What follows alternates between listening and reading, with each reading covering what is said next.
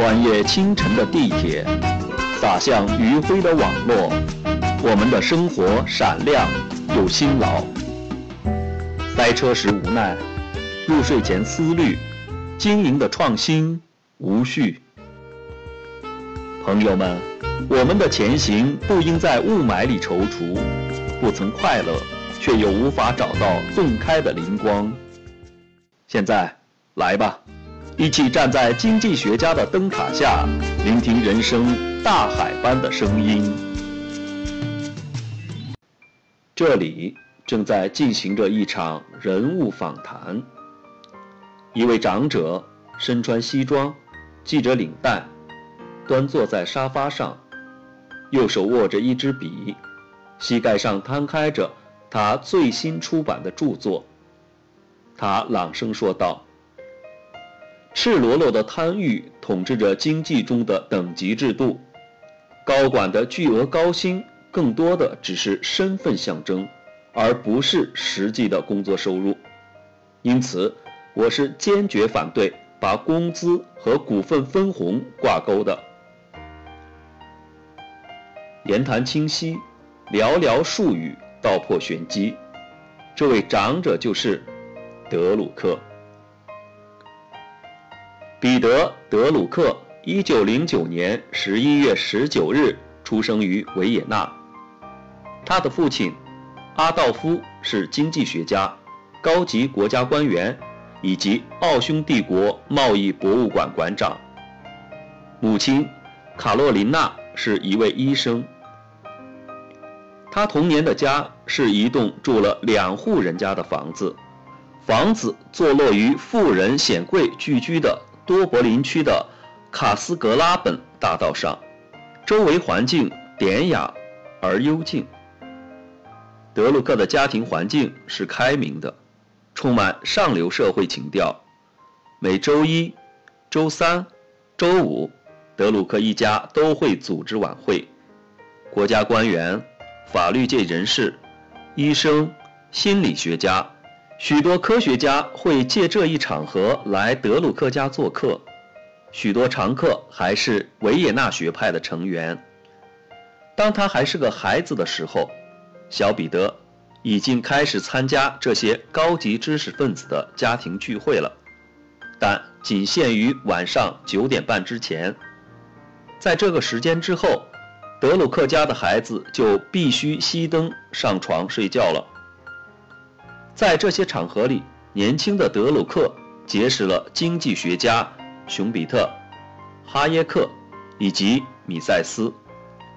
后两位是国民经济学上被称为奥地利学派的代表人物。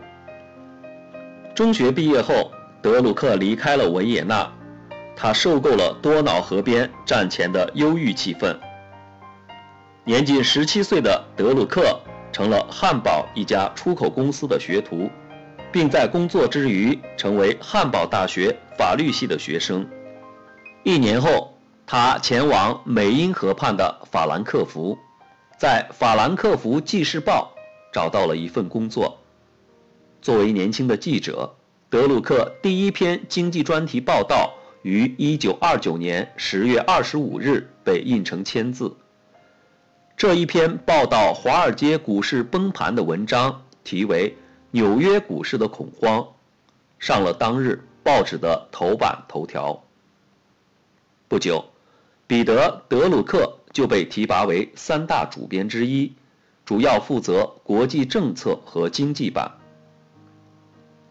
二十世纪三十年代早期的德国政治局面是相当混乱的，政局的发展。让当时还是记者的德鲁克开始积极投身政治活动。他与人民保守党取得了联系，这一党派联合民间力量，为牵制纳粹党的发展做了许多值得被载入史册的工作。可惜，随着1933年1月30日纳粹在国会成为多数党，阿道夫·希特勒当选为帝国总理。这些努力都付诸东流了。但是，德鲁克警告德国的保守精英阶层，他们现在正在与阴谋建立集权国家的纳粹同流合污。一九三三年五月十日，纳粹下令焚书，德鲁克的文章和作品随之付诸一句。德鲁克后来回忆道：“那一刻，我感觉周围的一切都坍塌了，社会、政治、经济、文明，所有的一切。”彼得·德鲁克决心移民。他离开德国，前往伦敦。在这座泰晤士河畔的城市，他被一家私人银行聘为首席经济师。他的上司为他创造了参加明星经济学家凯恩斯在剑桥开设的传奇课程的机会。那是戏剧般的自我表演。过后。德鲁克带有批评的口吻回忆道：“在那里，我意识到自己并不是国民经济学家。实际上，我对人类和社会更感兴趣。”这一认知结出了果实，他用英文写作了第一本畅销书《经纪人的末日》。这本出版于第二次世界大战前夕的著作，将法西斯主义在欧洲得势的原因。归结为资本主义的失败。德鲁克的命题是：经历过二十年代的人是第一次世界大战的幸存者。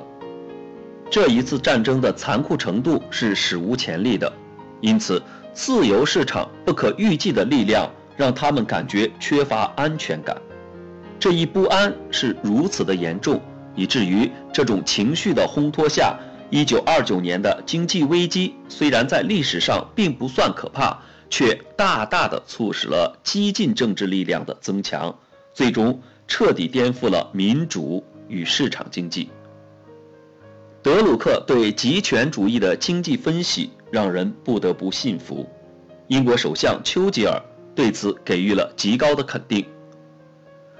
这本书成功的将我们这一代最糟糕的独裁专制。与正确社会意识的缺失联系在一起，在当今的思想界，这是出类拔萃的。二十世纪四十年代初，彼得·德鲁克执教于美国佛蒙特州大学的本宁顿学院，负责讲授政治学与哲学。